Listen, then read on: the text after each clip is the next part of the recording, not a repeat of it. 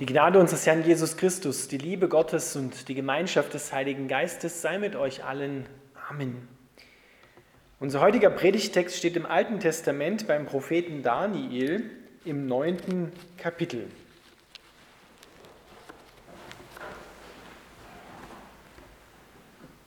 Daniel betet, ach Herr, du großer und heiliger Gott, der du Bund und Gnade bewahrt hast denen, die dich lieben und deine Gebote halten. Wir haben gesündigt, Unrecht getan, sind gottlos gewesen und abtrünnig geworden. Wir sind von deinen Geboten und Rechten abgewichen. Wir gehorchten nicht deinen Knechten, den Propheten, die in deinem Namen zu unseren Königen, Fürsten, Vätern und zu allem Volk des Landes redeten. Du, Herr, bist gerecht. Wir aber müssen uns alle heute schämen, die von Juda, von Jerusalem und vom ganzen Israel, die, die nahe sind und die zerstreut sind, in allen Ländern, wohin du sie verstoßen hast, um ihrer Missetat willen, die sie an dir begangen haben. Ja, Herr, wir, unsere Könige, unsere Fürsten und unsere Väter müssen uns schämen, dass wir uns an dir versündigt haben. Ach Herr, um aller deiner Gerechtigkeit willen, wende ab deinen Zorn und Grimm von deiner Stadt Jerusalem und deinem heiligen Berg. Denn wegen unserer Sünden und wegen der Missetaten unserer Väter trägt Jerusalem und dein Volk Schmach bei allen, die um uns her wohnen. Und nun, unser Herr Gott, höre das Gebet deines Knechtes und sein Flehen. Lass leuchten dein Antlitz über dein zerstörtes Heiligtum, um deinetwillen, Herr Neige dein Ohr, mein Gott, und höre, tu deine Augen auf und sieh unsere Trümmer und die Stadt, die nach deinem Namen genannt ist. Denn wir liegen vor dir mit unserem Gebet und vertrauen nicht auf unsere Gerechtigkeit, sondern auf deine große Barmherzigkeit. Ach Herr, höre, ach Herr, sei gnädig, ach Herr, merk auf, tu es und säume nicht, um deinetwillen, mein Gott. Denn deine Stadt und dein Volk nach, ist nach deinem Namen genannt. Lieber Vater im Himmel, wir bitten dich, dass du unsere Augen öffnest für dieses Gebet Daniels und was es für uns heute heißt. Amen. Ich darf wieder Platz nehmen.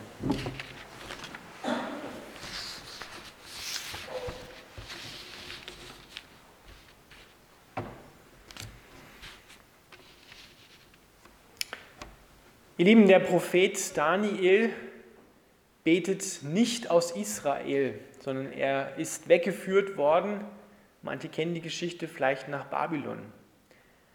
587 vor Christus oder 586 schon, 587 haben die Babylonier Israel erobert und haben fast die gesamte Bevölkerung nach Babylon, den heutigen Irak, Iran geschafft sozusagen als Tributzahlung. Und sie mussten dann dort leben und ihre Dienste dort verrichten.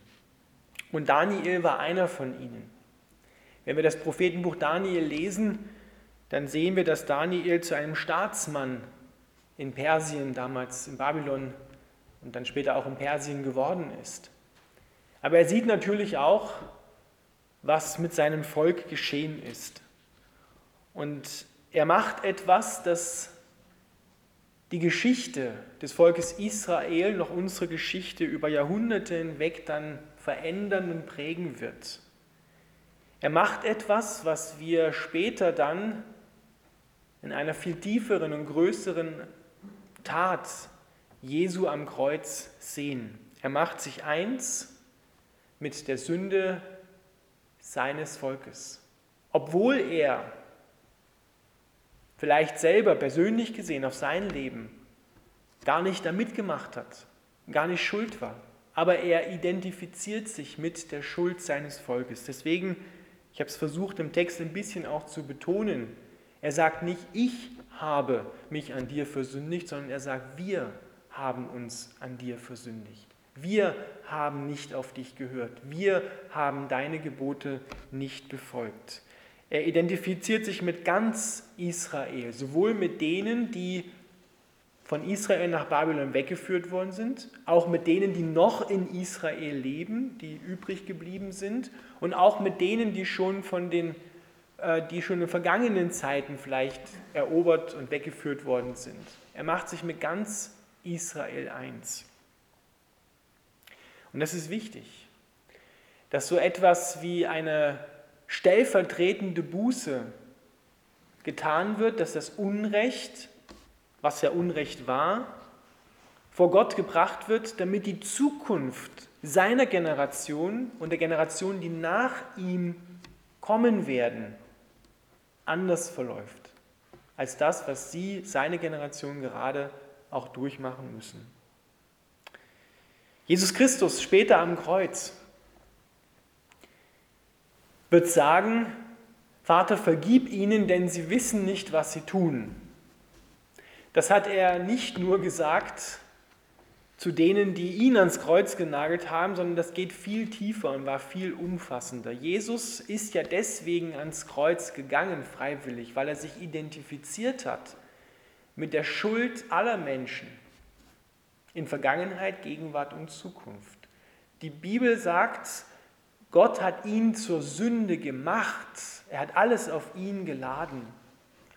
Und die Frage ist, wie wir heute mit solchen Gebeten umgehen. Und wir müssen für unsere eigene Generation fragen, was heißt das für uns?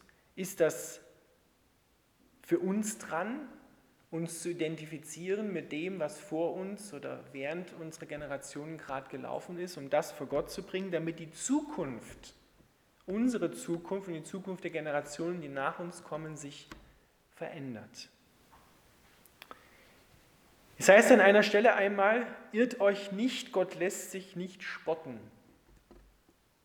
Was Gott gesagt hat, das wird er tun. Denn ich, der Herr, dein Gott, heißt es im zweiten Buch Mose im 20. Kapitel, bin ein eifernder Gott, der die Missetat der Väter heimsucht bis ins dritte und vierte Glied an den Kindern derer, die mich hassen.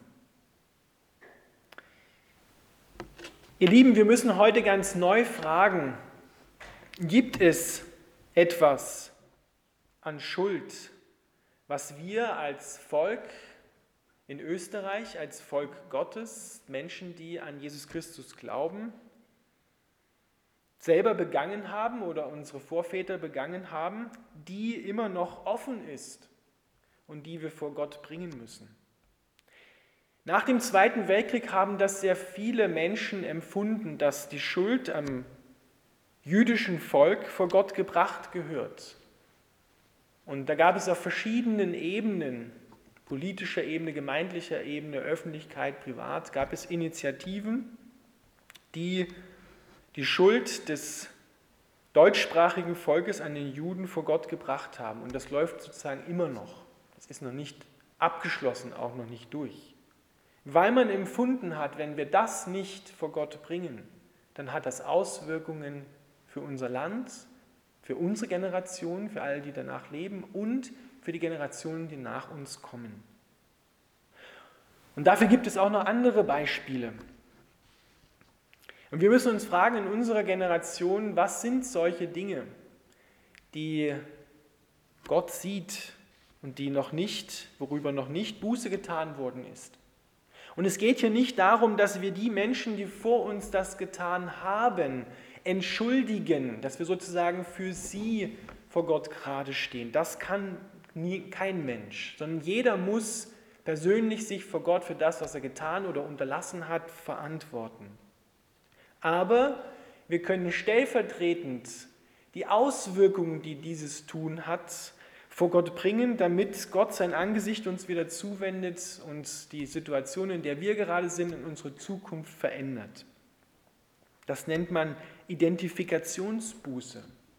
Ich identifiziere mich, auch wenn ich selber nicht getan habe, mit den Menschen, die vor mir oder neben mir waren und sage, wir haben es getan. Wir sind schuldig geworden.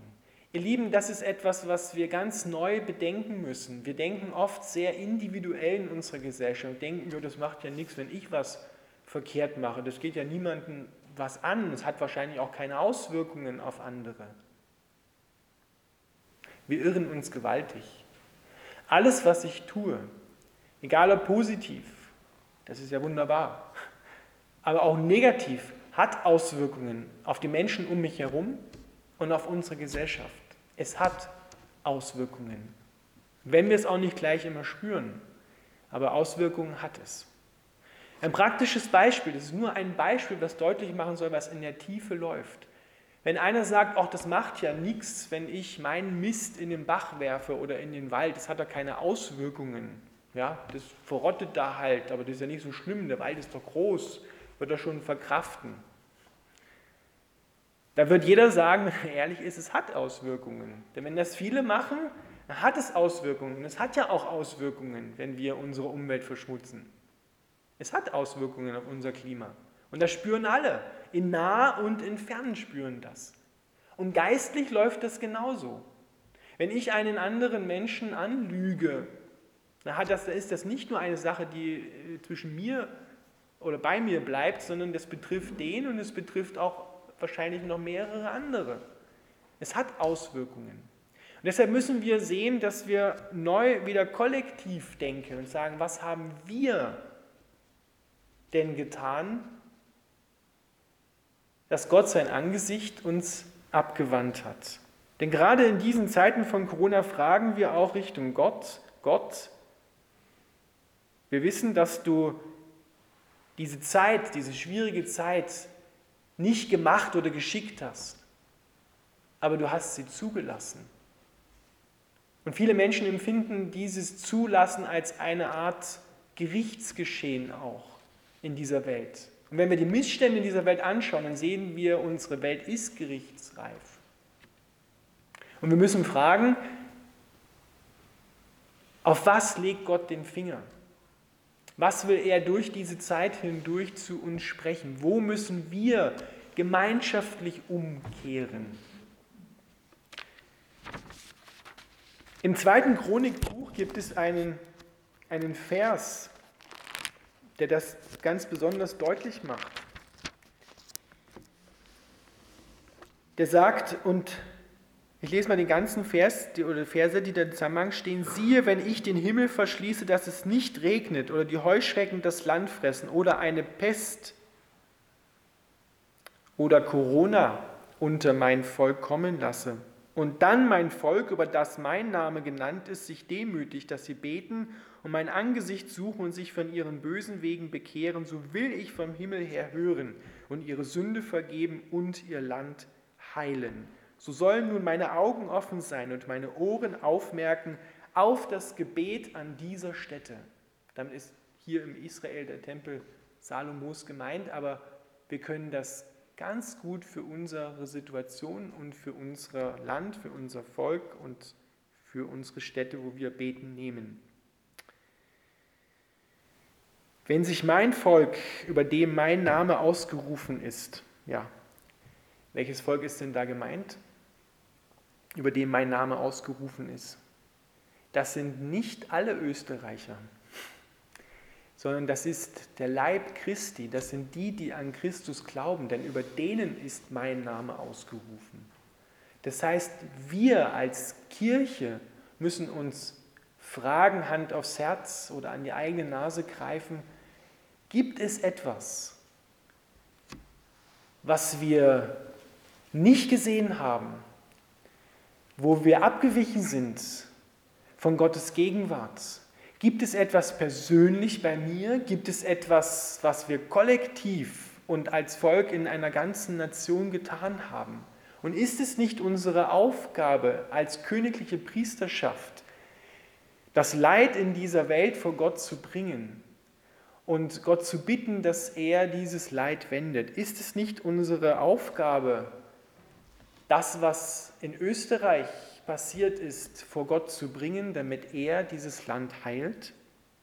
Müssen wir uns nicht demütigen vor Gott und sagen, Gott, vieles, was in der Gesellschaft bisher gelaufen ist, wo Menschen unter die Räder gekommen sind, sozial ungerecht behandelt worden sind, wo das Leben am Anfang eines menschlichen Lebens und am Ende in Frage gestellt oder gar getötet, umgebracht wird, sind das nicht lauter Dinge, wo Gott gesagt hat, das ist mir ein Gräuel?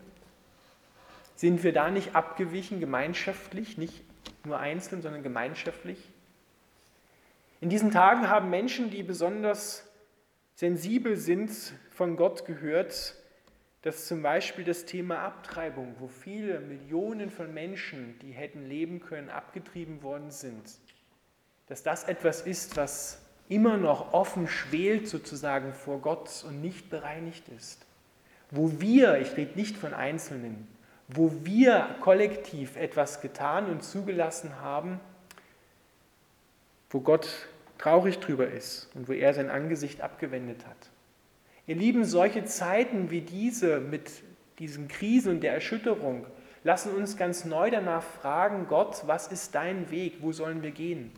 Wenn wir weiterfragen, haben wir nicht auch im wirtschaftlichen und sozialen Leben Dinge angebetet, wovon Gott gesagt hat, betet sie nicht an? Haben wir nicht Dinge oder Menschen erhoben, auf Podeste gestellt, wo Gott gesagt hat, ich bin der Erste und nicht das? Haben wir nicht wirtschaftliche Strukturen, auch in unserem Land, die Auswirkungen haben auf die ganze Welt zugelassen, wo Gott sagt, schaut mal an, was dabei herauskommt. Schaut mal an, wie andere Menschen, anderen Nationen und Ländern südlich der Hemisphäre, in der südlichen Hemisphäre leiden müssen. Ihr Lieben, das sind bewegende Zeiten und Gott gibt uns Gnade, dass wir hier umkehren. Und das ist unsere Aufgabe zu prüfen. Sagt Paulus, prüft alles, das Gute behaltet, aber das andere tut weg. Und genau das ist unsere Aufgabe, dass wir uns fragen als Kirche, als Gemeinde persönlich, aber auch kollektiv in eine Nation hinein wie Österreich, Gott, wo müssen wir umkehren? Bitte zeig uns das. Mach es offenbar. Denn es ist kein Zufall, dass dieses Virus gekommen ist und so ziemlich alles ausgehebelt hat, was uns, ich drücke es mal so aus, lieb, teuer und heilig war. Und die Frage ist, was ist wirklich heilig? Es ist Gott, der heilig ist und der uns sein Angesicht zuwenden und uns beschenken will. Doch wir müssen umkehren zu ihm und sagen, ja Gott, bitte zeig uns das, bring ans Licht, was was im Verborgenen noch rumschwelt, wo wir auf dem besten Weg sind, gegen die Wand zu fahren oder schon gegen die Wand gefahren sind. Lass uns umkehren auf deinen Weg. Daniel hat das erkannt in seiner Generation und hat die Weichen für die kommenden Jahrhunderte gestellt, indem er stellvertretend um Vergebung gebetet hat. Und sein Gebet ist erhört worden. Das Gebet von Jesus Christus ist erhört worden. Und wenn du in die Bibel hineinschaust, Mose, Abraham und auch andere Paulus haben immer wieder so eine stellvertretende Buße gebetet, obwohl sie es selber nicht waren. Aber sie haben erkannt an den Auswirkungen in einem Land, in einer Nation oder weltweit, da läuft etwas schief, da ist kein Segen drauf. Da müssen wir umkehren zu Gott. Und wir können nicht so weitermachen, wie wir bisher getan und gemacht haben oder geglaubt haben, wir wissen es eigentlich besser als Gott. Deshalb müssen wir uns auch neu identifizieren mit dem, was Gott will, mit dem, was Menschen vor uns, neben uns und was wir selber getan haben und das zu Gott bringen. Und das tun wir im Gebet, im Hochheben, im Sprechen und sagen, Gott, bitte komm und schau da drauf. Wir wollen umkehren. Wir wollen, dass die Generationen nach uns auch leben können. Und zwar, dass sie auch das Leben in Fülle haben. Dass nicht nur wir denken, ja, nach uns die Sintflut, ist doch wurscht, Hauptsache wir haben alles ausgekostet, was geht. Vielleicht merken wir es am ehesten, um das Beispiel nochmal zu nehmen, an dem aktuellen Beispiel, was ja sehr hoch gehandelt wird am, am Klimawandel, dass wir kollektiv dafür verantwortlich sind, nicht Einzelne. Wir können nicht sagen, du warst es, du hast die Umwelt verschmutzt und deswegen müssen jetzt alle anderen leiden, sondern kollektiv sind wir daran beteiligt und wir können auch kollektiv etwas tun, in gewissen Maßen. Aber das mit der Umweltverschmutzung ist nicht unser größtes Problem, sondern unser größtes Problem ist, wer hat hier unsere Anbetung verdient. Darum geht es. Was beten wir wirklich an? Wofür geben wir unser Geld und unser Herzblut? Ist es Gott oder sind es Götzen? Sind es andere Dinge, die uns heilig geworden sind, die wir nicht mehr missen möchten, nicht mehr loslassen möchten? Ihr Lieben, das sind vielleicht ernste Worte, einschneidende Worte, herausfordernde Worte. Aber es ist notwendig, einmal darüber nachzudenken. Weil Gott wird uns einmal fragen, was hast du gemacht in deiner Generation? Es gab ein Bußgebet der evangelischen Kirche in Deutschland nach dem Zweiten Weltkrieg.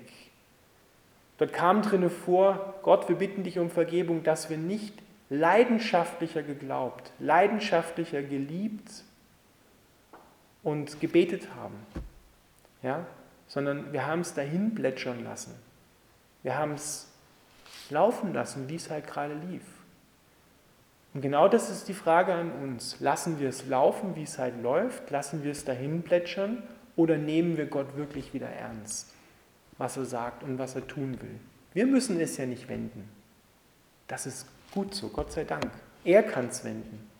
Aber wir müssen es zu ihm bringen und sagen, Herr, wir waren es und wir bitten dich gemeinschaftlich um Vergebung.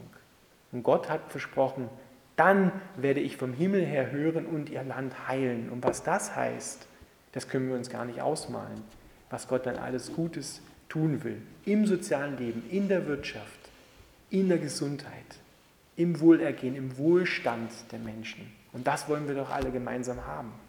Deswegen müssen wir Gott fragen, Herr, bitte hilf uns. Öffne uns die Augen, wo wir blind geworden sind.